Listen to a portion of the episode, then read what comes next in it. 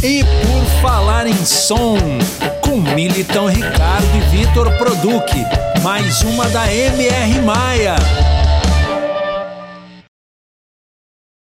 Tudo bom, pessoal? Estamos começando mais um episódio do E por Falar em Som. E dessa vez, o nosso convidado é o Tiago Becker, que é um profissional de gravação, de produção musical aqui do Rio Grande do Sul, do sul do Brasil é um cara que tem uma bagagem muito legal. É, eu vou apresentar ele para vocês e daqui a pouco nós já entramos no nosso papo. É, o Tiago tem 48 anos. Ele começou a carreira aqui em Porto Alegre, em 1996, no Tech Audio. E depois ele passou por uma experiência muito legal. Ele foi para Los Angeles entre 98 e 2001 e ele cursou o programa do Recording Institute of Technology, do MI, do Musician Institute, que é uma das instituições top de formação de profissionais de áudio e de músicos também dos Estados Unidos. E lá ele teve é, destaque como Outstanding Achievement Student, quer dizer, foi laureado pela performance dele como estudante. E, estando lá, ele teve a oportunidade de trabalhar então, trabalhou no Entourage Studios, Cherokee Recording Studios, trabalhou com profissionais como é, o Glenn Hughes, Ayrton Moreira, Flora Purim, The Colin, Seal, John Carpenter, Anthrax e The Coat, trabalhando junto com o engenheiro produtor Andy Jones, entre outros. Glenn Hughes, é, se eu não estou enganado, né, Thiago, o baixista do, do Deep Purple, e entre 2013 e 2021, ele foi sócio proprietário do estúdio Soma, que é um dos grandes estúdios aqui de Porto Alegre, um dos mais bem acabados, bem aparelhados, onde ele trabalhou uma quantidade enorme de projetos lá. E também ele tem uma carreira paralela como técnico de, de, de PA, né, de mesa de tanto do PA como de monitor, e trabalhando com gente, é, artistas assim do primeiro escalão da música brasileira, Dori Caymmi, Gal Costa, Marina Lima, Totonho Villeroy, Ultraman, Shima Roots, Ney Lisboa, e ele trabalha, especialmente, ele trabalha com Armandinho e banda há mais de 10 anos. Então, aqui, entre as produções aqui que eu já tinha falado, Glenn Hughes, John Carpenter, Dori Caymmi, Flora Purim, Bebeto Alves, Armandinho e banda, Delicatessen, Júlio Reni, Renata Degas, Alemão Ronaldo, Paulinho Fagundes, Chima Roots, Reação em Cadeia e vai por aí. Orquestra da Unicinos, Samuca do Acordeon, é, Ney Lisboa, que eu já falei. É, tem, uma, tem uma experiência interessante que depois eu, eu vou querer saber mais, que fizeram uma série documental em 13 episódios que foi para Music Box Brasil. Né? O, e os últimos trabalhos foi um, um EP independente do Guilherme Castel e também o Voo, que é o último trabalho do Carlos Badia. Tudo bom, Tiago? Seja bem-vindo e já desde já te agradecendo pela tua gentileza de participar com a gente aqui. Tudo bom, Vitor? Tudo bom, Ricardo? Uh, e tudo bom, audiência, né? Esse programa que é muito legal. Sempre legal ter esses, essas conversas e abrir esse espaço para o pessoal que está por trás da, por trás da mesa, no caso, né? Por trás das câmeras. É, é legal né, falar sobre esse, esse espaço que é tão mágico, mas tão desconhecido ao mesmo tempo. Hoje em dia nem tanto, né? Hoje em dia a gente tem um monte de informação e, e, e já é um mundo mais desbravado, assim. Mas ainda assim, né, para o grande público, assim, em geral, ele é um, é um universo meio misterioso, assim, e mágico, né? Então é um prazer, uma satisfação fazer parte aqui com vocês, com certeza.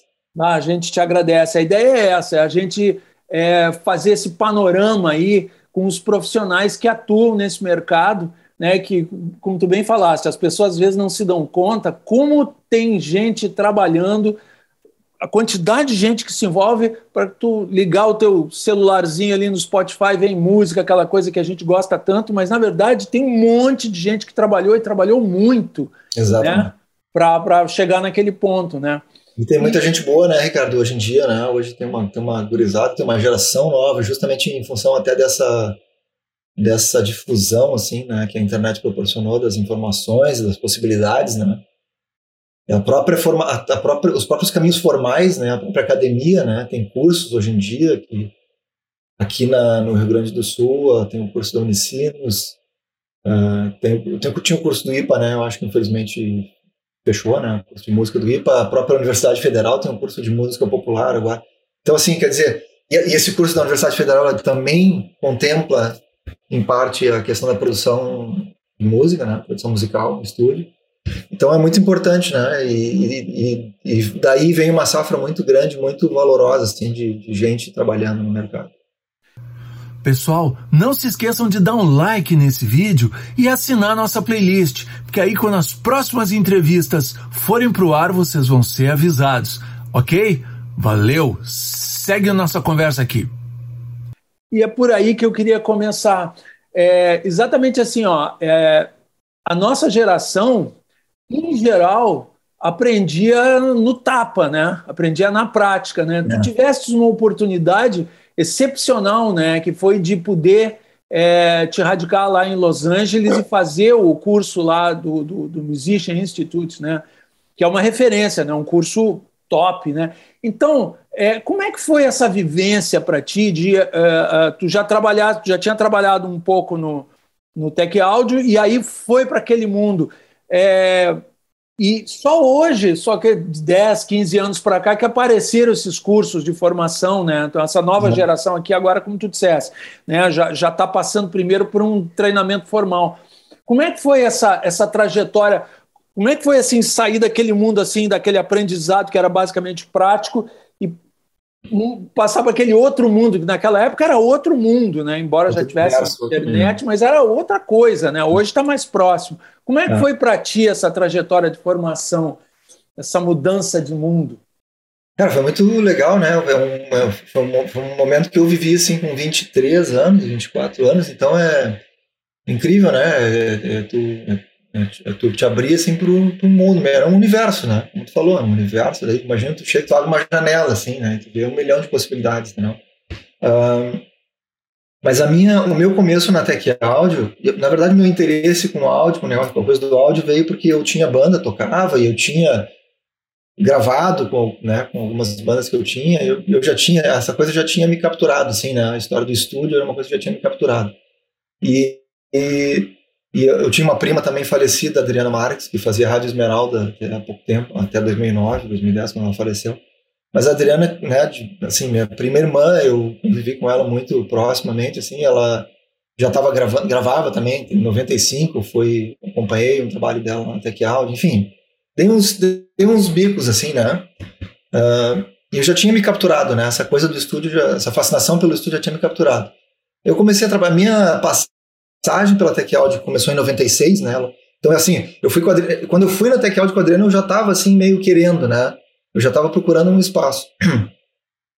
E, e, foi justamente lá na Tech Audio, através do Marcelo Corsetti, que eu tive essa oportunidade de começar trabalhando num estúdio profissional aqui em Porto Alegre, a Tech Audio, que era em, em Porto Alegre, a gente tinha assim a Tech Audio e a, e a Isaac, né? E a EGER, a, perdão, a, a City, né? Então a, a Tech Audio antiga, EGER, e a City antiga Isaer, que eram os dois grandes estúdios de Porto Alegre naquele momento. Não que não tivessem, não tivessem outro, mas a questão era justamente um. Nós estamos falando de 96, final dos anos 90, tem um cotovelo aí né, da tecnologia, né? Final dos anos 90, começo dos anos 2000 é quando veio essa tecnologia digital e que meio que impulsionou os mercados de, de produção, porque barateou muito o custo, né? Então, esse, esse momento que eu peguei ali na Tech Audio ainda era o final daquela geração anterior, é, quando eu realmente só tinha estúdio, tinha que ter um investimento muito grande para ter um estúdio de gravação. Mas foi muito importante esses dois anos que eu trabalhei na Tech Audio. Eu já tinha vontade de morar fora, né? Eu sempre tive vontade de morar fora, acabei não fazendo intercâmbio, porque eu não queria ter uma experiência tão volátil assim, de ir lá e ficar seis meses.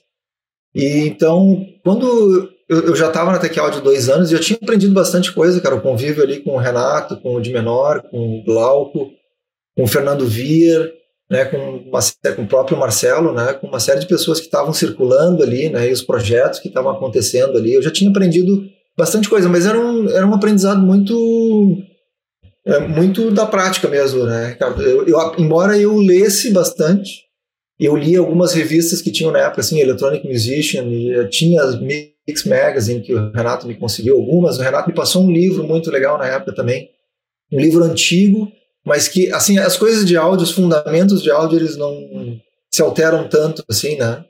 Uh, então, então eu me lembro que o Renato me deu um livro muito antigo, mas que foi muito importante para eu entender, assim, a questão da parte mais teórica do áudio.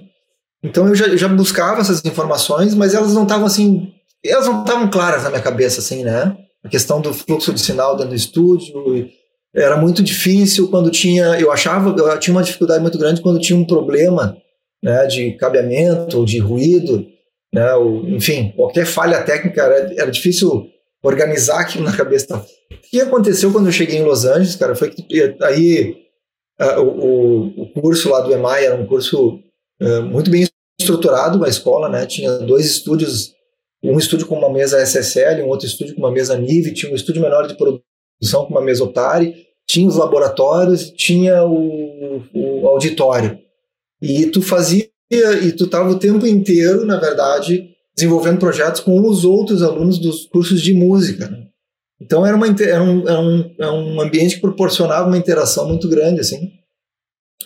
E, e eu estava sempre. Então eu, eu fiz o curso de noite, mas eu ficava o tempo inteiro na escola, cara. Eu até cheguei a fazer algumas aulas de música nesse período, porque tu podia entrar e frequentar, né?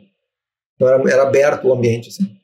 E, e, e, mas assim, a, formação, a coisa mais formal, a formação mais estruturada lá no EMAI, junto com essa estrutura de equipamento, mesa analógica, eh, gravador analógico, gravador digital de rolo, né? Porque aqui a gente trabalhava com a DAT, né? E aí daí lá tu tinha essas coisas da, mais antigas, assim, né? E tu aprendia a alinhar uma fita e trabalhar com fita analógica. Tinha um gravador de rolo de, digital, né? Era uma tecnologia de transição que não, nem chegou aqui no Brasil, mal chegou no Brasil, certamente não aqui no Rio Grande do Sul. Então essas coisas elas essa, essa a, a, os equipamentos, a, forma, a informação, elas meio que abriram essas janelas na minha cabeça. Assim, lá eu realmente entendi a, a, experiência prévia aqui me deu uma base, né, para eu eu dar um salto, assim, mas eu lá eu consegui organizar na minha cabeça essa questão assim do fluxo de sinal, né, da, dos níveis, né? Obviamente que depois a questão toda de microfonação, porque lá na escola também tinha uma série de possibilidades de microfonação. Né?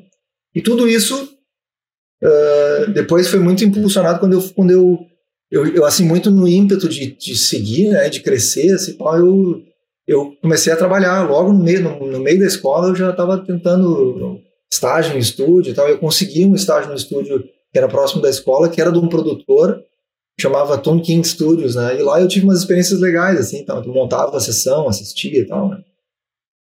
Então essa coisa foi assim, foi, foi já da escola, já foi direto para o trabalho. No ano seguinte, isso foi em 99, 98 eu já comecei a trabalhar no Entourage, que essa, era um estúdio com uma estrutura muito bacana, mas um pouco defasada no sentido que era um estúdio, um estúdio todo analógico ainda, né? não tinha não tinha um Pro Tools, por exemplo, no estúdio, né? Eram gravadores, eram duas salas com gravadores analógicos, com, uma, mesas da Harrison 32C, né? As mesas antigas da Harrison, mas um monte de equipamento analógico legal, bacana, microfones antigos. Era um estúdio antigo que estava sendo mantido naquele padrão, né? E operava e tinha uma procura muito grande porque tinha um piano de cauda muito bom porque tinha um sidecar da Nive com prés muito bons, então o pessoal ia muito gravar lá, né? Então tinha um fluxo muito legal, tinha muita música, ia acontecer muita música brasileira lá nesse estúdio. Então dali foi a porta para trabalhar com alguns músicos brasileiros muito legais. Uh, eu tinha uma identificação muito grande com o Jeff Gillette, que era um engenheiro de som, que foi um cara que eu, eu acho foi considero assim como um dos meu, meu, meus mentores lá, né?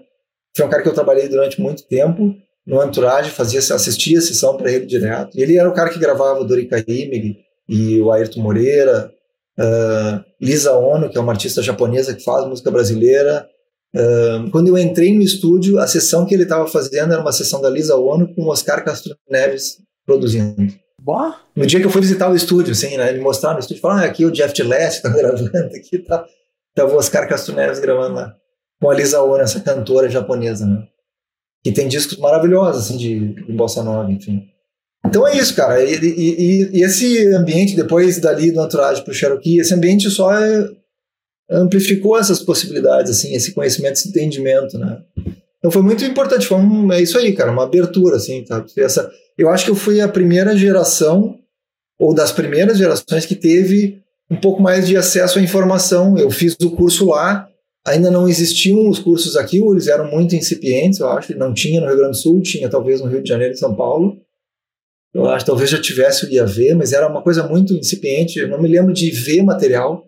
A internet, quando eu fui em 98, a internet ainda era uma coisa meio tosca, tá não tosca, mas né, só aquele HTML básico, a, a conexão era discada, era uma...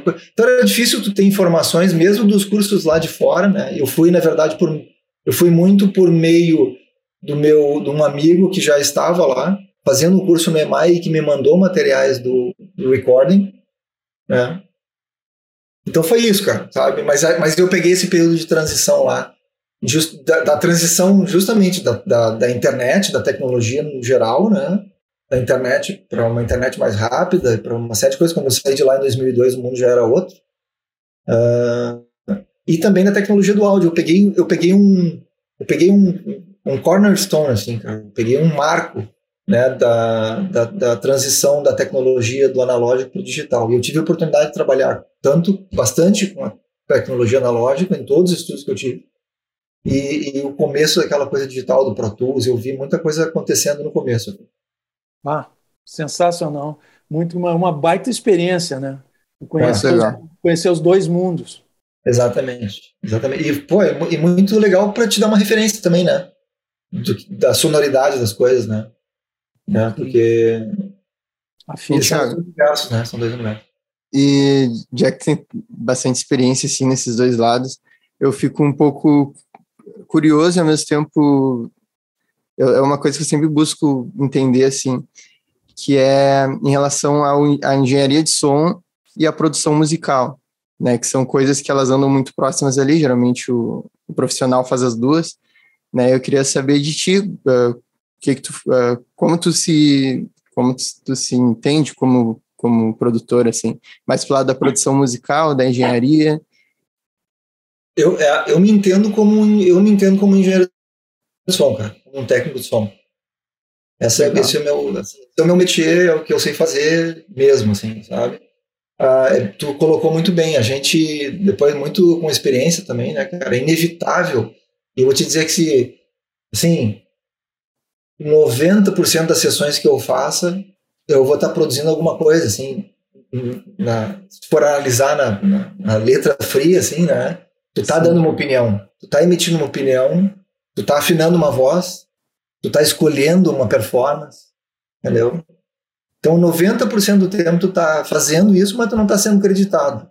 Então, até quando, quando o Ricardo me ligou, Vitor, ele me fez o convite, eu fiquei muito lisonjeado, eu sempre fico lisonjeado de participar dessas conversas, né? Porque é um, não deixa de ser um reconhecimento da trajetória também, e pelos colegas, né? Acima de tudo, importante.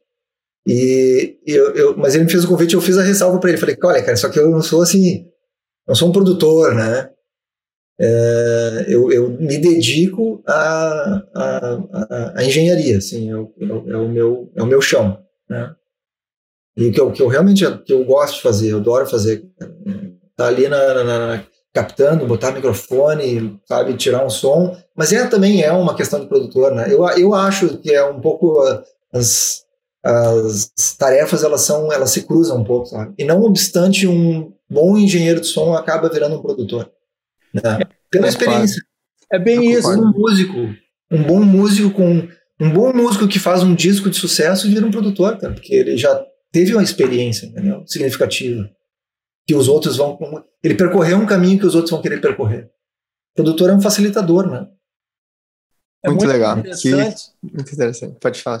É o, o interessante porque a gente vai conhecendo e pesquisando exatamente a trajetória de vários produtores e a gente vê que uns vieram da engenharia de áudio, outros eram músicos, outros eram jornalistas, outros né? Todos o que tem em comum é a paixão pela música, né? Exatamente. Por isso é interessante a gente conversar contigo, porque nós nos conhecemos numa masterclass, nós tivemos uma oportunidade fabulosa, né? De passar três dias lá dentro do estúdio com o Geoff Emerick, né? Que foi o, o, é. o, grande engenheiro, ele era um engenheiro de, de áudio, né? Do, dos Beatles, né? Do, do Revolver até o, até o Abbey Road. E ele era engenheiro e, e ele virou produtor. E ali Exato. a gente estava conversando sobre produção, sobre técnicas, sobre coisas. Quando, quando eu pensei nas pessoas para conversar, de pô, tem que conversar com o Thiago. Eu, eu vou fazer uma observação só porque eu sou, só porque eu sou um profundo admirador da história ali. Eu adoro, adoro Beatles, né, cara? E, e, aquela oportunidade realmente foi uma coisa mágica, né? Poder dividir esse momento contigo lá, né, Ricardo? Foi incrível, né? Mas a, a, até a peculiaridade, cara, é que o Jeff Emmerich ele virou engenheiro de som porque o engenheiro de som antes dele, que era o Norman Smith, virou produtor. É, é, foi produtor do Pink Floyd. Norman Smith, ele era engenheiro dos Beatles, o cara era engenheiro dos Beatles, cara. E falou assim, não, chega, não quero mais fazer isso, eu quero ser produtor. Tinha... Ele também, ele também teve um, ele teve um single, né, que foi de sucesso e tal, né, como, como músico, né. Ele também gravou como músico e tal, então, então ele, ele aspirava a carreira de produtor e deixou o assento de engenheiro para o Jeff Emmerich, né, como legado, assim, como herança. É, então, essa é a curiosidade, passou... né? Eu acho que, bah, que legal. Mas... É, e, e, aí o Geoff passou um tempo como engenheiro dos Beatles, ao lado do George Martin, e Exatamente. aprendendo, aprendendo, e depois teve a oportunidade dele, produziu Supertramp, produziu um monte Incrível, de... né? E coisas incríveis, né, cara? Não sei se, não sei, os Zombies, não sei se ele foi produtor também, ou... Cara, ele gravou, e o América, né? É, ele gravou coisas assim que são sonoridade então, das coisas que ele gravou, cara, tu vai escutar hoje é arrepiar. E, assim. e continuou trabalhando, por exemplo, com Paul McCartney, que era um cara que depois começou a se autoproduzir. É então, olha a escola dele, né? Então, por isso que a tua, a tua trajetória é muito interessante para é. gente, porque é como tu falou, anos e anos dentro do estúdio, tu acaba é. pegando essa manha. Então, ah, como é que é o teu Uh, tu tem alguns trabalhos já, tu me disseste que tu já produziste, né? Que tivesse também, assim, ó, eu tenho crédito. Papel de produtor, né? Então, qual é a tua abordagem como produtor? Porque tem o produtor que, que deixa o artista trabalhar e fica observando e dá um toque aqui, um toque ali. Tem o produtor que tem o seu som, que tem a sua abordagem, que vai, que mexe. Tem, tem o produtor né, que, que, que é, pega desde o ensaio. Qual é tu, como é que tu gosta de trabalhar? Qual é a, a tua abordagem? É, uh, cara, eu, eu, eu sou mais. Eu, eu gosto de música orgânica, assim, eu gosto de gravar música orgânica. Né? Eu gosto de. Acho que a coisa mais divertida que tem, na verdade, é tu ter um estúdio grande o suficiente para botar todos os músicos ali com algum isolamento e, faz, e, e todo mundo tocando junto. Né? Essa é eu acho que essa é a essência da música, assim, né? As pessoas tocando. O legal é tu ir num show, né, cara? Tu ver os caras tocando. É tão, e é, eu acho muito legal gravar ao vivo, porque tem uma mágica no ao vivo. Tu tem toda. Tem todo, muitas vezes tu tem uh, limitações técnicas, né? Que te impedem de ter coisas, som ideal, assim, para as coisas, né? Mas. Mas existe uma mágica na performance que é, que é imbatível, assim, sabe? Então, então eu quando quando eu, quando eu me quando eu me encarrego dessa função de produtor, eu gosto de partir desse princípio, assim, de que as coisas vão acontecer da forma mais orgânica possível, né? Eu, eu, idealmente, eu gosto de ter uma banda tocando e, e, ter uma base gravada ao vivo, nem que seja de uma parcela da banda tocando junto, assim, né? Eu acho que é importante, né? Eu não sou muito de impor uma sonoridade, assim, eu gosto de, gosto de achar a sonoridade junto com o artista. Né? É, é, é isso, conceitualmente, procura, conceitualmente essa é a minha visão.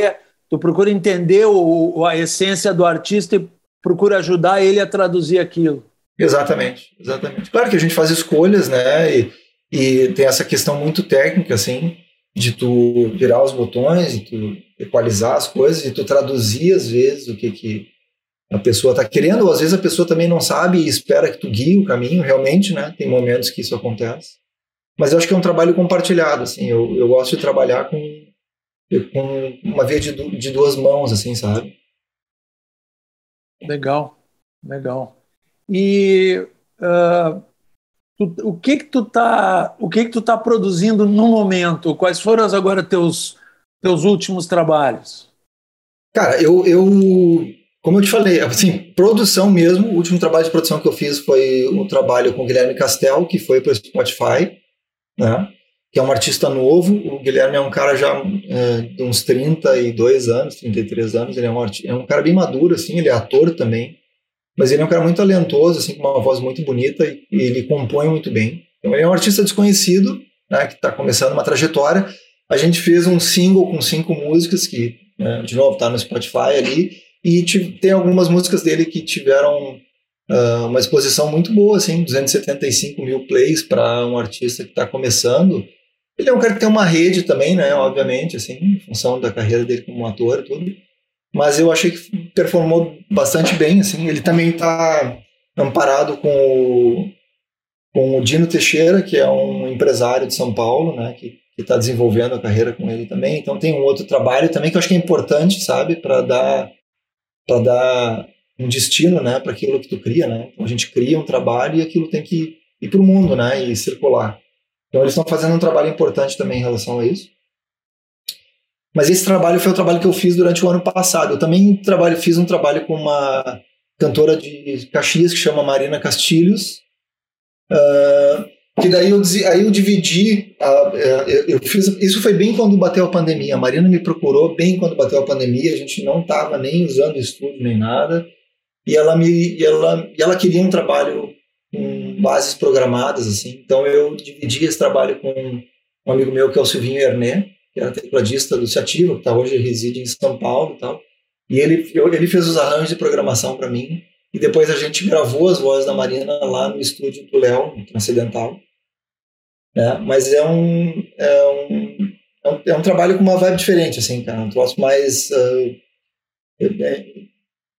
nem sei classificar muito bem, cara, mas, mas é uma música mais tipo uma Enya, tipo uma coisa mais é em inglês, né? É um trabalho em inglês, então é um, uma onda bem diferente, assim. O trabalho do, Guilherme é um trabalho eclético, mas é um trabalho muito baseado em música brasileira, né?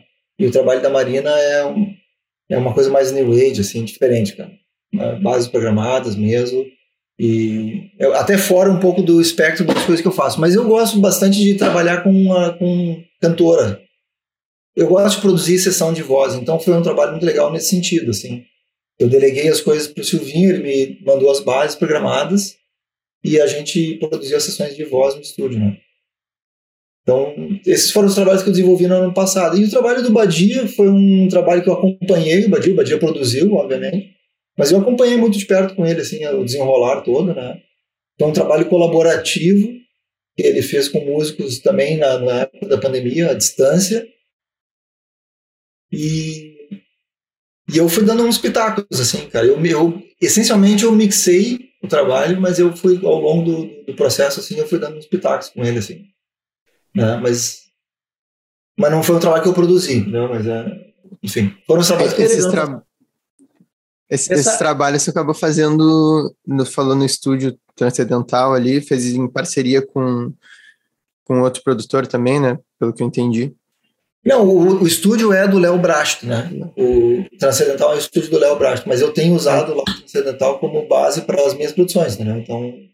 É isso, era, era uma coisa que eu, que eu ia perguntar, como que tu tá como que tu tá trabalhando com a questão dos equipamentos, assim, né? Que a gente sabe que hoje em dia tem bastante, bastante variedade, assim, tanto digital quanto eh, para os home studios, né? E queria saber a questão de equipamento, assim, como que tu, que tu vem trabalhado, se, se tem alguma coisa de home studio também, ou se realmente tu, se tu vai priorizar uh, terceirizar o, o estúdio. É. Questão de equipamento. Cara, eu, é, eu para gravações, e para essas gravações que precisa de uma estrutura. Uh, sim, tem que usar o estúdio, é inevitável, né? Vai gravar. Uh, cara, que assim, por exemplo, eu estou gravando agora um, que é para ser um trabalho novo do guitarrista que chama Greco Burato, tá? A gente está gravando uns violões, eu, eu, eu, gravando bases, né? De violão e voz, tá? E eu, eu assim, eu, eu gosto de gravar com algumas opções de microfonação, né? E é um disco que ele ele falou para mim que ele quer fazer um disco muito baseado no violão e voz, então ele precisa ocupar espaço com esse instrumento. Então, né, numa situação dessas, o cara vai usar uma técnica de microfonação estéreo, que possa abrir o som do violão e realmente ocupar o campo, sim, né, com, com um som desse instrumento e preencher depois com alguns outros elementos. Então, assim, para fazer isso, é legal ter um par de microfones. Tu tem que ter uma sala boa, né, uma boa acústica. Tu tem que ter um. Vai ter bons microfones, né? E, e, e usar um, um par estéreo. Estou usando um, mais dois microfones para complementar esse par estéreo. Então, nós estamos falando de quatro microfones. Né? Uh, então, sim, o cara precisa de uma estrutura, precisa de um lugar uh, que tu confie na acústica, que tu conheça que tenha bons equipamentos, né? Que e assim tu vai sentar e sabe que vai funcionar. É importante, né? Um, estúdio, um estúdio é, propriamente dito, assim, né? Uh, então, assim, eu tenho trabalhado, eu tenho feito as, as sessões que eu para captação de instrumentos, eu tenho feito lá no Transcendental e eu tenho eu tenho uma, essa sala, né, de onde eu estou falando aqui, que é uma sala comercial Uh, e aí, sim, aí eu tenho tudo baseado em computador, embora eu tenha os equipamentos aqui que estão guardados, mas eu não estou operando essa sala como um estúdio, né? Então eu, eu tenho os equipamentos, eu estou usando os equipamentos fora daqui quando eu preciso, né? Então eu levo os prés, os microfones, enfim.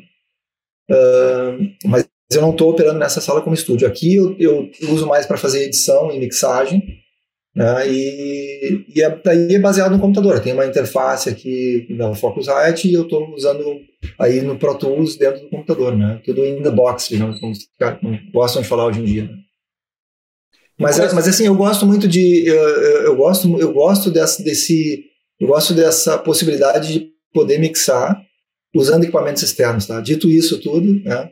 Eu gosto da possibilidade de usar alguns equipamentos externos, né, equalizadores e compressor. Tem um compressor da SSL, tem um par de nível, então eu acho que esses equipamentos eles contribuem muito com o som, mesmo depois que tu já está captado, tu consegue enriquecer e, e é, incrementar o som muito, né, uh, na hora da mixagem com esses equipamentos.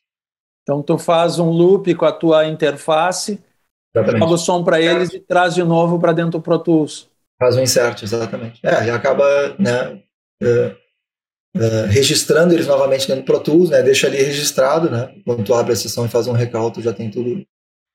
E, e já é, que então... essa nossa conversa aqui é a conversa de, de aficionados, quais são as tuas, as tuas interfaces aí, quais são os teus equipamentos preferidos, quais são os microfones que tu gosta mais, porque normalmente o engenheiro tem os seus xodós, né? Ah, quais tenho. são os teus xodós? Os meus, os meus grandes xodós são é um, é um par de, de Neumann U67 que eu tenho. Uh, são microfones lá da, da, daquela época, né? Eles já têm os seus 60 anos de idade já. Uh, esse ano eles fazem 60 e... Se eu não me engano, esse ano eles fazem 60 anos de idade, porque eles são de 62. Tem que fazer uma festa para eles, hein? Tem que, tem que fazer uma festa para os vovôs. Uh, eles até não estão aqui agora, eles estão lá no Transcendental porque eu porque eu estou usando eles numa sessão que eu vou retomar amanhã. Uh, mas assim, cara, esses são realmente são os meus grandes xodós. Eu, eu sabe que eu costumo falar que uh, a grosso modo existem muitas outras possibilidades hoje, né? Mas mas a grosso modo, historicamente, tu tem os microfones da Neumann e tem os microfones da KG, assim como tu tinha as guitarras da Gibson e da Fender, né? São, é, são dicotomias que a gente tem no mundo da música, assim, é, e eu sou um cara muito Neumann, né? Embora eu goste, eu gosto dos AKGs para coisas específicas, eu sou muito da Neumann, assim, sempre me agradou muito o som dos, dos 87, dos KM, né? E os 67, eles são, certamente eles têm um caráter especial, assim, um, um grave muito definido e muito bonito, né? E para gravar voz e, e, instrumentos acústicos de uma forma geral, o 67 é um microfone que, assim, é aquele microfone da Ilha Deserta, sabe? Aquele proverbial microfone da Ilha Deserta seria o par de 67. Uh, ah, esse é o meu grande xodó. Eu tenho alguns outros equipamentos que, que eu mantive comigo, que é um compressor da SSL, que está aqui do lado, e um par de Nive original, que eu trouxe dos Estados Unidos quando eu vim. Uh, que são prés 33122A. Eles são solid state, mas eles são e são dos anos 70, mas os equalizadores são maravilhosos, assim, são prés que eu uso uh, desde que eu trouxe, então 20 20 eu voltei a 20 anos dos Estados Eu voltei a 20 anos nos Estados Unidos, então eu tenho esses prés há 20 anos. atravessaram meu período ali no Estúdio Soma comigo e, e realmente são, são xodós também. São, eu gosto muito da sonoridade deles e confio muito neles. O equalizador, né, para quando a gente está mixando, o próprio pré, né, para dar um, uma sujeirinha quando está mixando, né, e, e, os equalizadores são muito bons. E a, em questão de interface, eu, eu tenho eu fiquei eu tenho uma eu tenho uma Apollo e eu tenho um satélite da Universal Audio, então eu uso o Apollo para coisas móveis, rápidas assim. É uma Apollo pequenininha, uma Twin, né? Então se eu tenho que fazer uma coisa móvel e rápida, com praticidade, eu levo o Apollo. Uh, eu tenho uma mesa digital da Pressono de 16 canais que eu uso para comunidade móvel para fazer captações maiores, assim. E eu, e eu tenho uma, uma interface, uma Red pré, uma Red 4 pré da Focusrite, que é a interface que eu uso aqui no estúdio porque eu posso ligar a Apollo, a Satellite e a Twin na, no Thunderbolt e eu uso os DSPs para mixar. Né? Eu tenho alguns plugins da Universal Audio. E essa, essa interface da, da Focusrite ela é muito versátil, ela tem Dante, então é muito fácil de fazer roteamento de áudio para outros aplicativos e ela é muito ela é completa assim ela, ela tem várias entradas analógicas digitais e ela é muito versátil. É, então essa e é uma interface uma qualidade excelente tem quatro prés né?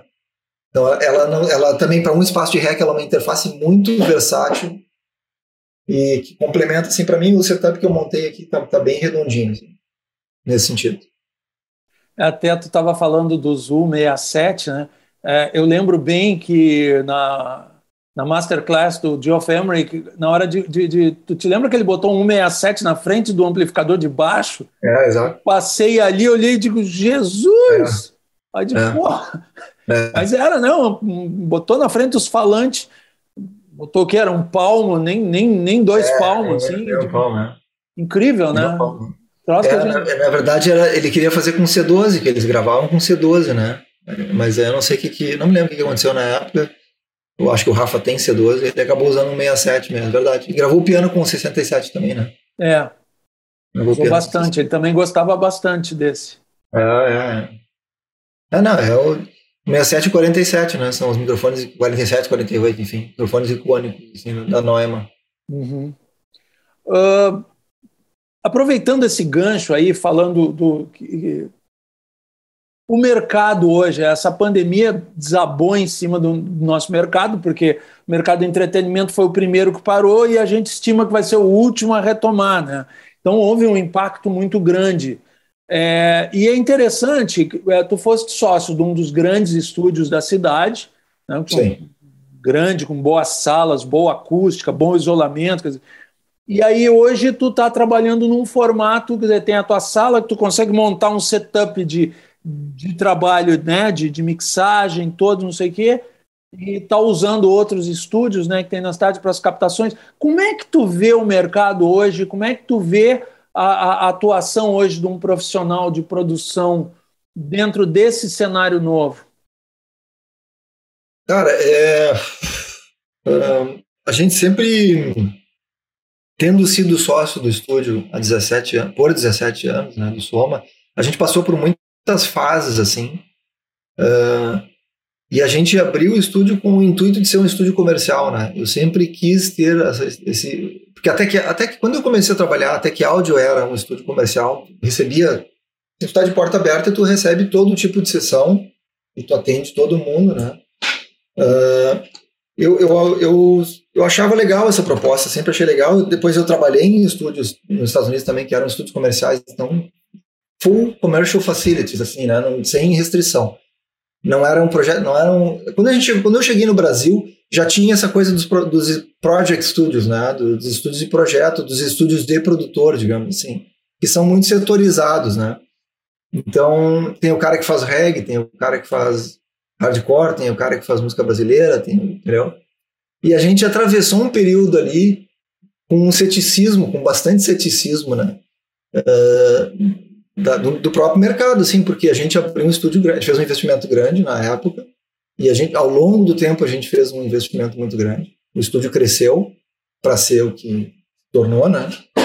Uh, mas, eu, mas de fato, assim, Ricardo, eu, acho que a. Eu acho que a. nos últimos tempos tem acontecido uma coisa interessante, cara, que foi essa, essa questão do a música, ela não ela não vive mais por si só, né? Ela ela está muito associada com o audiovisual, né? Então tem uma pressão assim muito grande por por, por, por tu fazer uh, áudio, vídeo junto com áudio, né? E, então o, o Soma tomou essa direção, né? Uh, assim como eu acho que quase todos os estudos em Porto Alegre de alguma forma tomaram essa direção. Uh, e, em parte, cara, em parte esse é um dos motivos. Eu acho que a gente saiu um pouco do foco. Eu queria continuar com o meu foco em, em produção musical. E aí vem esse movimento junto com a questão da pandemia, obviamente, né? E questões pessoais minhas, assim, do momento. E aí eu decidi sair da sociedade. E hoje eu estou voltando a ser um freelancer, né, e fazendo projetos selecionados, assim, até dividindo meu tempo em questões familiares, eu tô num, eu, eu me acomodei, eu tô numa zona que está mais confortável para mim, né, não tendo aquela demanda de, de, de, ser sócio do estúdio, né, enfim. Uh, uh, eu, eu acho que os, os, serviços, no geral, ontem eu estava vendo até um reporte assim, econômico, assim, cara, projeções econômicas, Cara, os serviços tom, tombaram, né, com a questão da pandemia, né? Os serviços, no geral, né, foi o setor que mais tombou, tombou, assim, tombou, puf, né? Retornou a níveis de 4, 5 anos atrás, né? Então, eu acho que vai levar um tempo para retornar. E, claro, ele precipitou essa, esse, essa, esse movimento que já estava acontecendo, né, cara, da, da de, desses, dessa tecnologia que está muito acessível hoje em dia então tem muita, tem muito, tá muito pulverizado o mercado, na produção principalmente, entendeu? Quem é produtor e tem um equipamento em casa razoável e tem critérios, né, cara, consegue fazer um trabalho muito bom hoje em dia, entendeu? E aí tu usa os estúdios, acho para coisas muito específicas, né? Tem uma sessão grande, um, um, muitos instrumentos. Pô, a gente montava ensaio do Armando, por exemplo, né, com quem eu trabalho ali. A gente montava ensaio do Armando com a banda inteira, mano. Da banda inteira montado, gravando em multipista, né? Então, quer dizer, para fazer isso, tu tem que ter uma estrutura, porque tu tem que ter, uh, sei lá, né, 10, 10 vias de fone funcionando, entendeu? Uh, tal, nós estamos falando de 32 canais simultâneos, né, ou mais, entendeu? Então é microfone, é direct box, é fone, é cabeamento, é pedestal, é a estrutura física do lugar. Então, assim, tem nicho, tem coisas que são muito específicas e os estúdios ainda eles, eles vão ter essa demanda. O próprio Transcendental também é um espaço físico grande, muito bem estruturado. Com, e assim, né, daí tem a questão da acústica, que, que é muito difícil a pessoa ter num, num estúdio pequeno, não preparado, né? Ter uma sala que soe bem, né? Que soe correta, né? E aí vem o outro lado da moeda, né? E esse, e esse é o instrumento mais caro, digamos. Esse é o equipamento mais caro, porque esse investimento ele é altíssimo né? Para ter um isolamento bom em primeiro lugar e depois ter um tratamento acústico que te dê um, uma perspectiva correta daquilo que está fazendo, entendeu? Então, assim, uh, eu acho que, esse, que a demanda por esses espaços ela vai permanecer, mas se criou essa, mas se criou essa outra possibilidade para todo mundo que faz produção e que quer partir uh, para esse mercado sem ter, porque a gente, tá, a gente vive num mercado que tem muito pouco dinheiro circulando, né? E que depende muito de lei de incentivo, de, é, enfim, de, de contrapart... assim, de, de, incentivos governamentais, né? De projetos, enfim, para fazer a coisa girar, né? Então, uh, eu não sei, eu, eu, eu, acho que como todo mundo, assim, eu não sei como é que a coisa vai voltar, né, Ricardo? Nós estamos voltando agora a fazer show, e aí quando tu tem um assim, porque, eu, porque nós também ficamos quase dois anos parados, né, velho? De março, dia 7 de março de 2020 foi o último show que a gente fez com o Armando. Teve ali dois shows que eu não vou nem contar em setembro, né, de, daqueles de drive-in, mas aquilo foi só para, né, assim, refrescar a memória, digamos assim, mais do que por qualquer outra coisa. E a gente voltou agora em novembro, então é um ano e oito meses parado, entendeu, cara? E aí, no momento que a gente volta, né, já tinha uma série de coisas uh, marcadas ali. E, e, aí tinha, tinha um Réveillon grande aqui em Porto Alegre, já foi cancelado. Tinha Réveillon, aí depois foi transferido para abriu uma outra possibilidade em Tramandaí, foi cancelado, transferiu para Embé, foi cancelado. Alguns shows que a gente tinha marcado agora para o verão já foram cancelados também. A gente tem uma agenda que permanece, mas eu não sei como. Então, tá, e é muita incerteza. A minha esposa me perguntou ontem, tá, tu vai ter show no carnaval ou não? Eu falei, em princípio está confirmado, até a hora que eles cancelarem, entendeu? A gente não sabe o que, que vai acontecer. E esse é o mercado da música, entendeu? Até, até a, acho que a pandemia se estabilizar, né? E a gente realmente ter esse panorama que a vacinação vai dar essa segurança para a galera, né? enfim, acho que vai um caminhozinho. E, e esse mercado retomar e ter um fluxo de novo, daí o dinheiro voltar a circular, né, para os músicos, né, tem muita, muita gente se desmobilizou, né, muita banda se desmobilizou, né, e, e algumas bandas grandes que têm público tão, permanecem aí na ativa, estão, né, fazendo um pouco na insistência até e tudo, mas mas está muito desmobilizado né, em face do que a gente tinha, né? Um panorama que a gente tinha anteriormente. Não é querer ser negativista, é o momento que a gente está vivendo. Tomara que melhore em breve, vamos torcer para que sim. E até esse movimento todo voltar, eu acho que a questão também da, do, do mercado vai, é, é, é, é vai, vai, depender muito das iniciativas dos, dos, dos desses agentes, né? E, e, dos próprios estúdios, né? Ah, o estúdio financiar um movimento ali. Eu sei agora, o, Soma parece que está com uma iniciativa né, de, de, de eh, gerar conteúdo. Um, o Léo não tem, né, o Léo tem um mercado dele lá que, que enfim, ele não não está fazendo isso. Uh, o Audio Porto, né, tem uma iniciativa muito grande, né. O próprio Corset estava fazendo, gerando conteúdo também. Então, quer dizer, é, é isso, é um, é, o mercado tem que se movimentar, né? Não, não tá mais naquela fase que as coisas vêm, né? As coisas vêm até a gente. É muito de prospectar e de ter uma iniciativa, dos agentes terem uma iniciativa também. Uhum. E, e, eu queria ligar isso com uma coisa que a gente, convence, uh, que a gente comentou logo no início, tu falaste logo no início, né, dessa nova geração que hoje já tem curso aqui em Porto Alegre, né, tem Sim. curso de Unicinos e tem cursos técnicos e tal, é, o que que tu acha necessário hoje, se tu fosse falar assim, para um jovem que está entrando nesse mercado, o que que ele precisa saber? O que que é importante para a formação para um profissional entrar nesse mercado? Na área de produção de áudio. Acho que a coisa, a coisa essencial, assim, é, é, é, gostar, é gostar de música, né, Ricardo? Tu falou lá no primeiro lugar, né? Que é hum. une todo mundo, é, é o gostar de música. Eu, eu ia fazer um comentário, assim, uma simplificação quase da, da, da, da do, do, que é ser um produtor. Né? Ser um produtor é tu ter uma opinião, entendeu? É, tu ter opinião. Então, assim, tem que ter um conhecimento, tem que ter experiência. Né? Isso é uma coisa que tu constrói né. Mas eu acho, acho que tem uma coisa de atitude, assim, né? De proatividade, de vontade de fazer as coisas, né? É, um produtor é, um, é, alguém que produz, né? É alguém que gera um movimento ali, entendeu? Então, então, assim, cara, eu acho que a, a, a, formação ela é essencial, né? Hoje tu tem caminhos, uh, esses caminhos formais, assim, que eles já te dão um, um, um caminho, então é muito importante, pra, eu acho para as pessoas no geral, porque muito pouca gente é autodidata.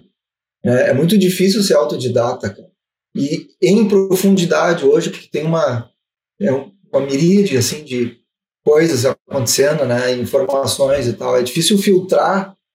Se tu quer focar numa coisa hoje, hoje em dia é difícil tu, tem que dar um passo grande para trás para conseguir enxergar de tudo isso que está vindo, tu conseguir filtrar uma coisa, né, um caminho assim. Uh, então a, a, o caminho formal ele, ele ajuda nesse sentido, ele, ele filtra, ele direciona a formação, né? Uh, e ele ele, de uma certa forma, ele, ele valida o teu conhecimento, né? Uh, pro, perante os outros, né? Perante os outros, né? Então, quando tu vai buscar um... Hoje, quando tu vai buscar um estágio, digamos, qualquer setor, né? Assim, mas tu vai buscar um estágio no estúdio Soma, no estúdio Áudio Porto, ou na Tech Áudio, ou no Transcendental, uma das coisas que vai né, ser critério ali é tu, tá, o que, que tu o que, que tu fez ou tu estudou onde, né? O que caminho tu percorreu, né? A, a, a, um caminho formal, um curso, né? Ele, ele, ele já valida o teu conhecimento de uma certa forma, né? Obviamente que outras coisas estão envolvidas, né? E hoje em dia tu tem que demonstrar muito essas coisas, né? Resultado, assim. Então, assim, cara, eu achei essencial essa busca pela informação uh, e, e, e, hoje tem escolhas, assim, uh, até não necessariamente só uh, a academia, mas tem outros cursos, né? eu, em São Paulo e no Rio de Janeiro tem uma série de cursos, assim, e tal, e tem cursos online que tu pode fazer que eu acho que já, que já são informações de qualidade, assim, tem validade, uma validade boa. Uh, e tem essa busca e tem essa busca pessoal assim cara da, da, trajetória de cada um né se tu é músico né o que, que tu já produziu qual é o teu envolvimento com aquilo que a tua banda o teu tu como artista produziu que envolvimento tem naquilo ali o conhecimento enfim acho que é por aí cara é o caminho de um, de um produtor inicia, incipiente né tu tem que tu tem que o cara vai ter que fazer currículo entendeu então Aí que tá uma coisa, cara. Antigamente a gente entrava no estúdio. O estúdio era uma escola. Né? Hoje em dia tu não tem muito mais essa escola porque tu não tem muito mais estúdios, entendeu? Tá muito, tá muito difuso, né?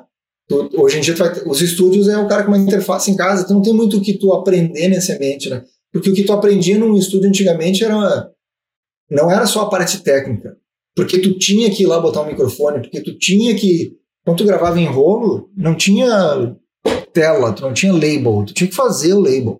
E aí tu tinha que fazer uma. Não tinha sessão do Pro Tools que tu abria e magicamente já tava tudo ali, entendeu? Tu tinha uma mesa de som. Que quando vinha o próximo artista, tu tinha que zerar a mesa. Então, se o artista voltava para fazer uma coisa, ele queria alguma coisa parecida ele tinha, tinha que fazer um recal na mão, bicho. Entendeu? Então, fazer um recal na mão, anotar o equalizador que o cara usou no boomerang, aquilo já era uma escola, porque tu tá vendo o que o cara fez ali, entendeu? né? Ah, e daí tu tinha os equipamentos analógicos. Sabe que a curiosidade que eu vou contar é a seguinte: depois do Entourage, que já era um estúdio clássico e analógico, antigo, lá, eu fui trabalhar no Cherokee, que era um estúdio mais clássico, mais antigo e mais analógico que o, o Entourage. Só que era um estúdio enorme, com salas enormes, um monte de gente gravou lá. Cherokee é um estúdio clássico, clássico de Los Angeles da, dos anos 70 e 80 fechou em 2008, tá? Foi um estúdio que não resistiu a essa transição. Eles tentaram fazer um movimento ali de, de se adequar e tal, mas não resistiram. Em 2008 eles fecharam. Era uma operação muito grande, cara, enfim. Uh, o, eu, eu, lá em, trabalhando lá em 2000, 2001, foi quando apareceram as câmeras digitais e eu trabalhava, tinha sessões que a gente fazia, às vezes, cara, que os caras pediam equipamento, tá, tinha mesa analógica, e os caras, não, eu quero mais Pultec, eu quero mais um 1176, eu quero mais. E aí tu parava, tu acabava a sessão, era parede, assim, ó, pilhas de equipamento, assim, ó, que o cara usava para mixar. Era gate, era compressor, era reverb, era, um dia tudo. Tem pilhas, tá? E, que acontece? E, e o estúdio tinha, que tu fazia cópias, assim, um, as folhinhas de recal. Então tu ia lá no 1176 tinha né, as figurinhas dos botãozinhos e tu marcava, ah, esse botão tá assim, esse tá assim. Esse era o recal clássico que tu fazia. E tu acabava depois com uma pasta né, e tu guardava aquilo lá contigo. Se o cara voltasse, tu tinha que ir lá. Esse era o recal. Esse era, esse era o equivalente a tu abrir uma sessão de Pro Tools e tá pronto ali e tu sai mixando de novo. Né? Não, a gente passava, às vezes passava metade de um dia ou um dia inteiro só para levantar a sessão de novo. Eu, eu quando saiu as primeiras câmeras digitais, eu fui correndo. Eu lembro que eu fui correndo numa loja comprar uma câmera da Canon, uma câmerazinha digital, porque daí eu podia fotografar os equipamentos. Né? Então eu fui, boa, esse foi meu, meu, meu Miguel, o primeiro Miguel que eu dei, meu primeiro passo em direção assim a, a, né, a modernidade foi isso, que daí eu podia tirar foto dos equipamentos, cara. E eu tinha no zoom, a câmera tinha um zoomzinho, tu ia no zoom da câmera, olhar, eu era bom de olho ainda, né? E tu podia olhar ali e tu fazer o recalque. Assim. Então, isso, pô, me adiantou um lado enorme, assim, cara, em sessões desse tipo aí, sabe? E é uma coisa que eu faço até hoje, cara. Se eu estou usando equipamento analógico, eu pego um telefone, ou eu tiro uma foto, ou eu filmo o equipamento, assim. E depois tu pode ir no filme, tu pode ir vendo, assim, tu vai, se o equipamento é muito largo, tu vai filmando, assim, aí tu pode, entendeu? Mas são coisas que são coisas que tu experimenta e é, são experiências que tu tem num ambiente maior, entendeu? Quando tu tá num estúdio que tem uma interface, digamos que tu trabalhe com. Tu tem o eu, tá? Tu tem um assistente que vem trabalhar comigo hoje. Cara, é meio boring, porque o cara vai ver eu abrir uma sessão de Pro Tools, ele vai botar um microfone, vai esticar um cabo, vai ligar na interface, daí eu vou abrir uma sessão de Pro Tools, tá tudo marcado ali. Os plugins estão todos ali. No máximo ele vai anotar um pré, um ganho de um pré, alguma coisa, entendeu? Então, a, o computador engoliu a função do assistente de estúdio. E ser assistente de estúdio era a escolha, assistente um, as, os pormenores dessa, dessa nova era, assim, né? Então, hoje em dia, voltando à tua pergunta, uh, para o cara começar como técnico ou como produtor, né? Eu acho que é buscar esses. Se o cara realmente quer seguir essa carreira, buscar uns estúdios grandes ou buscar uma experiência fora até de Porto Alegre, né? Uh, se não, buscar fazer uma academia, fazer uma formação e, e, e, e correr atrás, né, bicho? Com a, com, as, com, com, a estrutura que se tem hoje em dia, que não é cara, enfim. Né? Experimentar. Falei, falei demais, né? Não, falou não. muito bem, cara. É, é falo, isso. Que... Cara, eu, eu posso falar, se me deixarem aqui, eu fico mas falando. Muito... Não, mas é isso que a gente quer, cara. A gente quer, tu é que tem que falar. A gente, a gente assim como o pessoal que está nos escutando, a gente quer exatamente é, é, é, o teu conhecimento, a tua experiência, cara, que é o que. Experiência a gente não compra em prateleira do supermercado, a é. gente conquista, né, cara? É isso aí, Militão. Então é isso aí, tá aí, a tua resposta é essa, entendeu? É, e a gente tá aqui para que tu generosamente compartilhe, como tu te, tá fazendo agora, generosamente compartilhando a tua experiência com o pessoal. Isso tem um valor. Teve uma, teve uma, teve uma coisa que até não mencionou ali, mas teve um cara que foi na escola, quando eu estava na escola ainda, no EMAI, o, o, Ed Kramer foi fazer uma sessão lá, coisa da escola, né? Ah, vamos trazer o Ed Kramer, vai fazer uma. Ele fez uma sessão lá com uma banda, tipo, tipo que a gente. Um workshop, tipo a gente teve do, do, do Jeff Emmerich. Né? Pô, a gente teve essa oportunidade de estar ali com o cara na sala. Ele, ele fez uma palestra antes, cara, no auditório para todos os alunos da escola. E, e o workshop depois era para os alunos do recording, né? E eu tive a felicidade de acompanhar. Um dia inteiro com o Ed Kramer no estúdio. Uh, e, e a, uma, uma passagem muito interessante cara, da palestra que ele fez foi, eu acho que pertinente com essa pergunta que tu fez. Ah, alguém perguntou, ah, como é que eu faço, o que, que eu faço, qual é o conselho que tu dá para quem está começando? O conselho dele na época foi, cara, se tu realmente quer fazer isso, pega qualquer trabalho, pega qualquer oportunidade nesse ramo, entendeu? Como um ponto de partida, qualquer coisa, entendeu? Porque se tu demonstrar o teu valor, tu vai dali para uma coisa melhor, tu vai crescer. As oportunidades elas vão aparecer, entendeu, cara? Esse business ele é muito baseado em contato também, né? E conhece as pessoas, as pessoas, enfim, né? E, e tu cria redes e as coisas vão, as coisas vão crescendo, assim, entendeu? Então esse foi o recado dele, ele que ele falou, né? Eu comecei, ele morava na África do Sul, ele falou que ele, ah, eu comecei numa rádio, né? Eu, eu queria gravar, mas eu comecei trabalhando numa rádio, então, né? E olha onde é que né? Ele acabou indo para Londres e daí, entendeu? Daí aconteceu tudo que aconteceu, né? Cruzou o Jimi Hendrix em Londres só, né? Mas também tava na, ele estava na meca da, da música, né, cara? Ele, da cultura, digamos. Não é nem da, da gravação, não, não vou nem dizer da gravação, né? Mas ele estava na meca da cultura ocidental, né? Londres, né? É, ele estava num lugar, digamos, aquelas situações, ele estava no lugar certo na época certa. É, Londres, Londres invariavelmente é o lugar certo, né? Assim, alguns períodos talvez não, mas Londres é um lugar que polariza muito, né, cara, culturalmente o mundo, né? E, claro, obviamente Los Angeles, Nova York, né? Essas grandes metrópoles, assim. São é. Paulo, é. cara, São Paulo, bicho. São Paulo, para falar de América do Sul, Brasil, São Paulo. Eu acho que Rio de Janeiro, São Paulo, né? não dá para fugir. É, são os nossos centros da, da, da indústria Exato. musical brasileira, os dois grandes centros, sem sombra de dúvida, né? Exatamente. Hoje a gente até tem alguns outros polos, né? A gente tem Goiânia hoje, que é a capital do sertanejo, eu acho que Salvador, assim, se claro, claro, no Nordeste, enfim. acontece, acontece outras coisas. A gente teve uma cena muito forte aqui, Melitão. A cena que a gente tinha aqui nos anos 2000 das bandas, pô, cara, eu viajei muito com banda, velho. E era assim, tu ia, pra uma, tu ia fazer uma turnê no fim de semana, no Ultraman ali, lajado e Santa Cruz, sei lá, eu. Aí parava no hotel, tava cachorro grande, tava reação em cadeia, todo mundo se encontrava no café da manhã. Era cachorro grande, era Bideu Balde, era é, Chimarruts, era. Pô, Solarize. Eu começo a falar de um monte de outras bandas que estavam aí, entendeu? Cara, diretoria. Essa galera tava toda na estrada, velho. Todo mundo se cruzava. Isso meio que agora arrefeceu, entendeu? Então, né? O Armando, por aí vai, né? o Cláudio Vanessa, eu, todos que eu já trabalhei, enfim, né? Papas da Língua, por aí vai, né, cara? Uma infinidade de bandas. Imagina quantas bandas tinha. A gente tinha um universo de uma comunidade em Jiu-Jitsu, tinha umas 20 bandas, cara. acústicos e valvulados, né?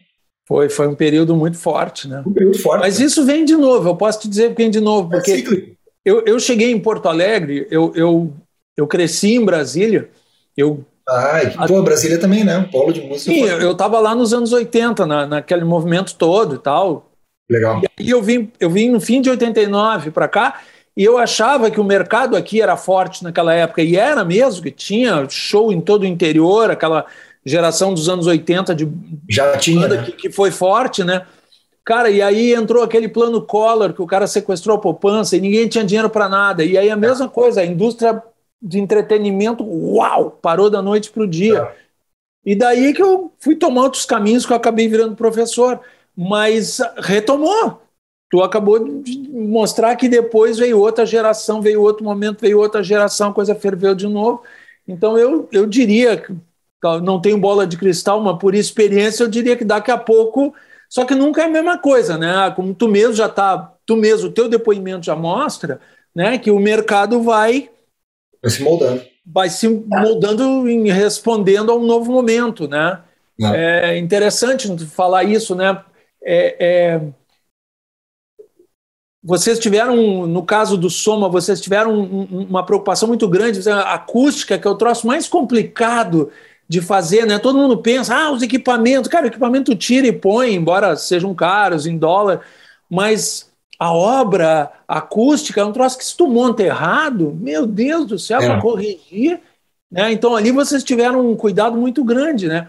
E, e, e só que né, é, é, é uma operação é, hoje, né, tu manter uma coisa grande, né? Então tu vê, tu mesmo está mostrando assim como é, é, uma, novas, novas um, configurações funcionais, né? Tu hoje Exato. trabalha aí dentro de uma sala, ainda precisa de um estúdio grande, o som ainda está lá e tal. Então vai, né? Mas é, é, tem, tem, tem uma outra possibilidade hoje. Eu tô, tô, tô com uma interface Focusrite aqui também. Eu, na verdade, eu estou na praia. eu, trouxe, eu transferi o escritório do home studio para a praia. Mas tá aí, cara. Hoje, sabe que essa, essa coisa a gente acaba trabalhando muito de fone e, não é o ideal trabalhar de fone o tempo inteiro, mas hoje em dia a gente tem muito, uma, uma escolha muito maior de uh, fones para né, de qualidade.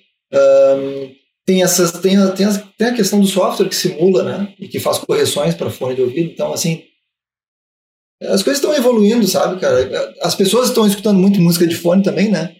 Então acaba que tu acaba produzindo para o meio que elas estão escutando. Uh, e, enfim, cara, eu acho que tem. Eu acho que é isso aí que tu falou, cara. As coisas vão se moldando, a gente também tem que ir se adaptando um pouco. Eu fui, eu resisti muito, Militão, a, a mixar in the box, assim, total in the box, né? Obviamente que desde que, eu, que a gente abriu o som, a gente mixa in the box, mas usando aparelhos analógicos e tal. Mas hoje em dia o fluxo, por exemplo, uma mixagem, cara, e tu, ah, tu tem que abrir, fazer recal e mandar, não sei o que, fazer stems e blá, blá. Cara, às vezes tu não, às vezes não a, a disponibilidade financeira que teu cliente tem não justifica, entendeu? Para ele não justifica, né? E, e, e, a, e com a qualidade do, do, do, dos plugins, das possibilidades que tu tem hoje em dia, dos processadores que tu tem dentro da caixa, né? Se equivale, então. Então, eu, assim, chegou um ponto que é inevitável, cara, tu vai falar, Cara, eu não, eu não vou ficar fazendo um insert, gravando tudo de novo por, por um capricho meu, entendeu? Se, se, se a coisa faz sentido, ok, faz sentido.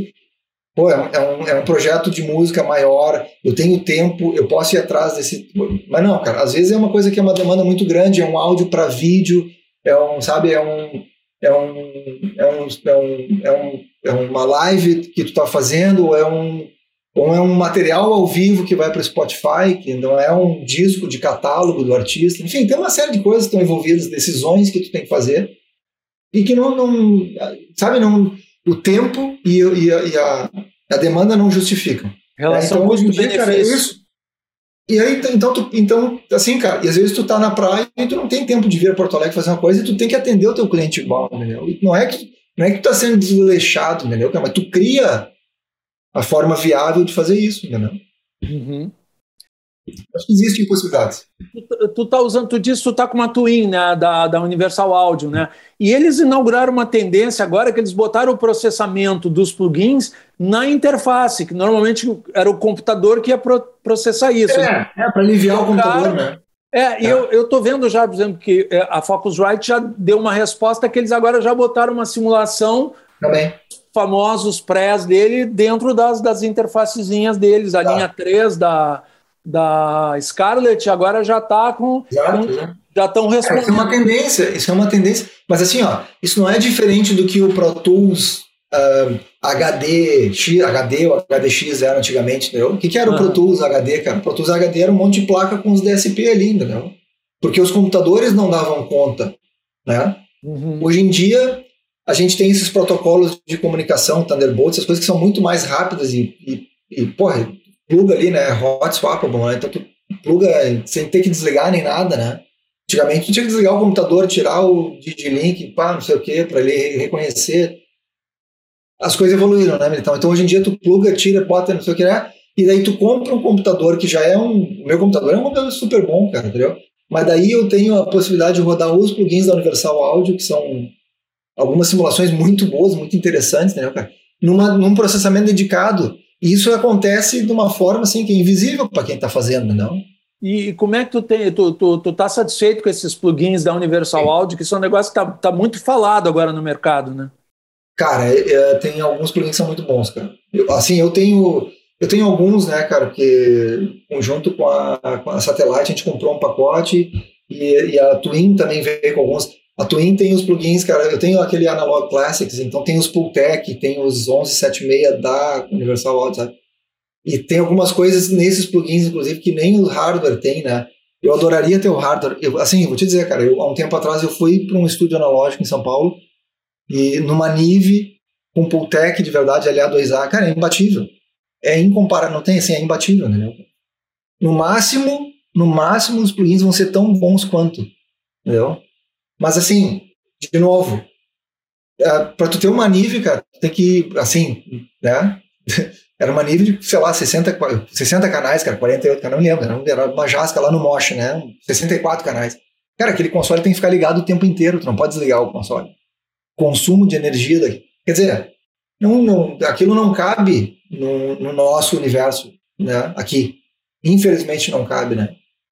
Uh, ainda mais agora com a moeda, quando favorável. Né? Enfim, uma discussão que tá, deu, tá, acabou essa discussão. Entendeu?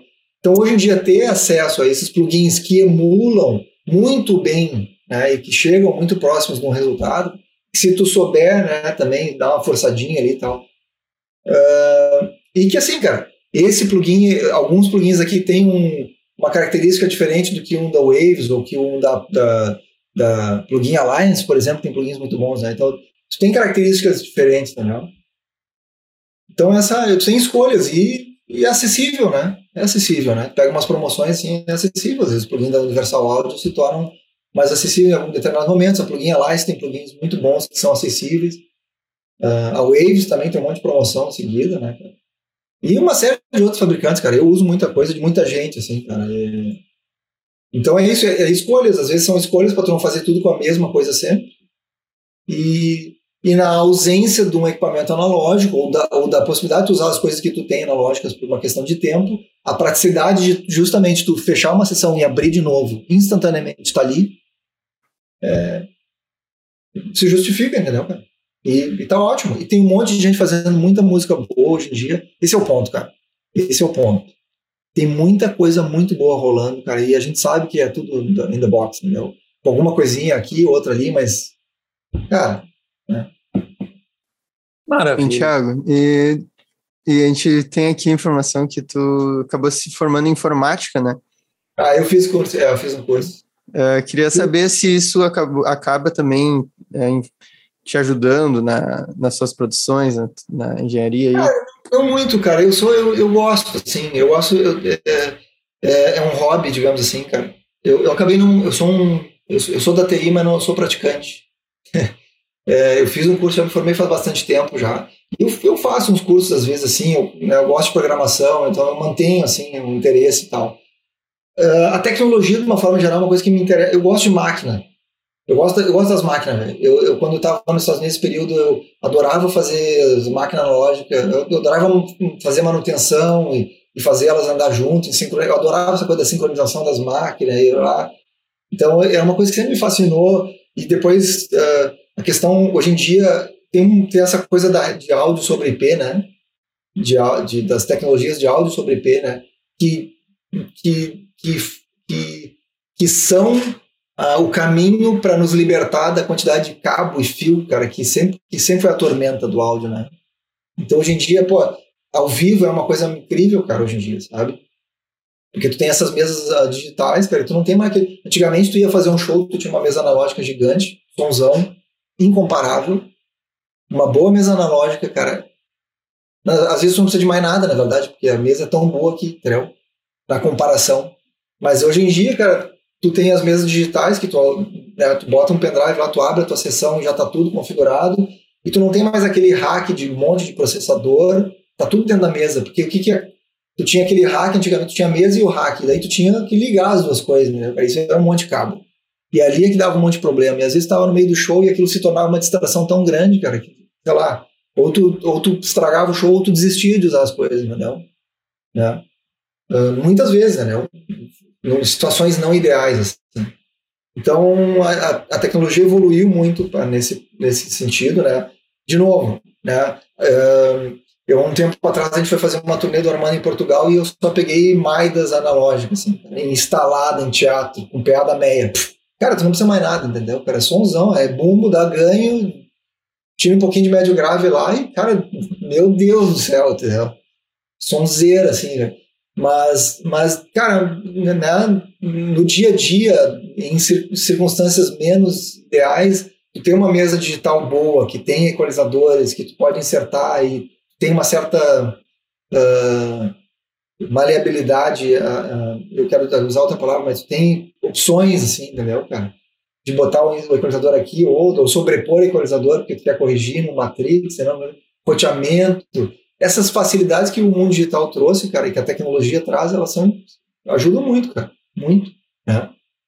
Uh, então, assim, eu, eu gosto muito da tecnologia, cara, eu gosto muito de tecnologia de rede de computador, gosto muito de computador, gosto de usar até linha de comando no computador para fazer algumas coisas que eu acho que é mais ágil do que a interface gráfica. Então, eu tenho esse outro, eu tenho essa queda pela TI, uh, embora eu não tenha descamado para ela, né? Mas eu, mas eu tenho esse interesse, sim. Ajuda, ajuda nesse entendimento, ajuda no entendimento da tecnologia, sim. Ajuda. Certamente, hoje, para lidar com essa coisa de interface, é. software, não sei o quê, é, ajuda, né? ajudou bastante. É, eu sempre fui meio curioso, não cheguei a ponto de, de fazer tanto curso, tanta coisa, mas eu sempre fui fuçando, desde que eu comprei o primeiro computador, e isso, isso ajudou, com certeza. Fascina, né? Uma coisa que é fascinante para nós, né? Acho que como a eletrônica foi para gerações anteriores, hoje a computação é um troço que é, sem dúvida. Estimula, assim. Sem dúvida. Temos que marcar um segundo agora, segundo episódio. Ah, bora. Ah, cara, olha, foi muito bom, muito Legal, bom o papo. É, sim, daqui a um tempo a gente dá sequência, porque vem outras vivências, outras informações, ah, outras ah, coisas. Né? A gente está só na segunda temporada, mas a ideia é essa: é justamente a gente fazer esse, esse bate-papo para o pessoal do mercado mesmo, uma conversa de, de, de, de entre o pessoal do, dessa cadeia produtiva. É, então eu quero, eu quero te agradecer muito é, pela tua generosidade aí, a parceria de, parar um pouquinho para ceder um pouco do tempo para conversar com todos nós, eu, o Vitor aqui, mais o pessoal que está nos ouvindo, está nos assistindo. E olha, sei se tu quer deixar mais alguma mensagem, alguma coisa, não, eu quero deixar meu agradecimento, Ricardo. É sempre bom trocar ideia com, com os colegas assim da indústria. Eu, eu, é muito legal. Eu, eu, trabalho, eu faço participações também lá no Unicinos, né, no curso de produção fonográfica. O Charles de Pinto, que é o professor lá, ele seguidamente me convida. A gente está envolvido agora num projeto. Eles têm uma coisa muito legal lá que é, eles têm uma gravadora experimental dentro do curso, né? Que é uma iniciativa dele com os alunos, né? Não é nem da instituição em si. Eles montaram uma gravadora, então a gente está justamente num projeto agora da Sigmund Records, que é essa gravadora experimental, que, que é de pegar artistas e gravar nesse momento agora de, do verão agora então, então nós vamos entrar nesse processo em seguida E, e, e, é muito legal, cara, participar assim e, e transmitir conhecimento, cara. Eu, eu, eu, fico muito grato quando eu tenho a oportunidade de fazer isso. Eu acho muito legal assim dividir o conhecimento. Uh, às vezes a gente fica meio fechado no nosso mundinho, assim, né? Porque ele é um mundo. Às vezes quando o cara tá mixando e editando, tu tá num mundo meio solitário teu ali, né? Então tu fica meio hermeticamente selado ali. Mas é legal sair, cara, e ver quando tu tem, que tu tem pessoas que estão interessadas naquilo que tu tá fazendo, que querem trilhar um caminho parecido, ou, ou que tangem em algum momento, né, o que tu fez. E, e, pô, cara, é muito legal trocar experiência e ver que a tua trajetória também significa alguma coisa para os outros é uma coisa bonita, assim. Eu queria agradecer o convite de vocês dois, Ricardo e Vitor. Muito obrigado mesmo, cara. Vida longa o programa aí, que é uma iniciativa muito legal. Né? Legal. E, a gente que agradece, de verdade, Thiago. Pô, eu que estou dando meu primeiro passinho assim no, no mercado, é uma é uma honra, assim, tipo, de verdade. Ouvir vocês, estou totalmente inspirado. A cada episódio eu dá vontade de conquistar o mundo aí. É isso aí, é isso aí. Que abraçado. Bacana tu falar no, no, no, Charles, porque o Charles está nessa segunda, segunda temporada do Ir Por Falar em Som. Vamos. Ah, é. É. também, também tá, também tá contando a história aí da, dele, do Sigmund Records. Bacana, bacana. Ah, vê que tá... O Charles é um cara igual, o Charles dá uns três, hein? Se eu, se eu daria dois, o Charles dá uns três episódios, pelo menos, porque o Charles tem uma trajetória muito longa, cara, e anterior até, né?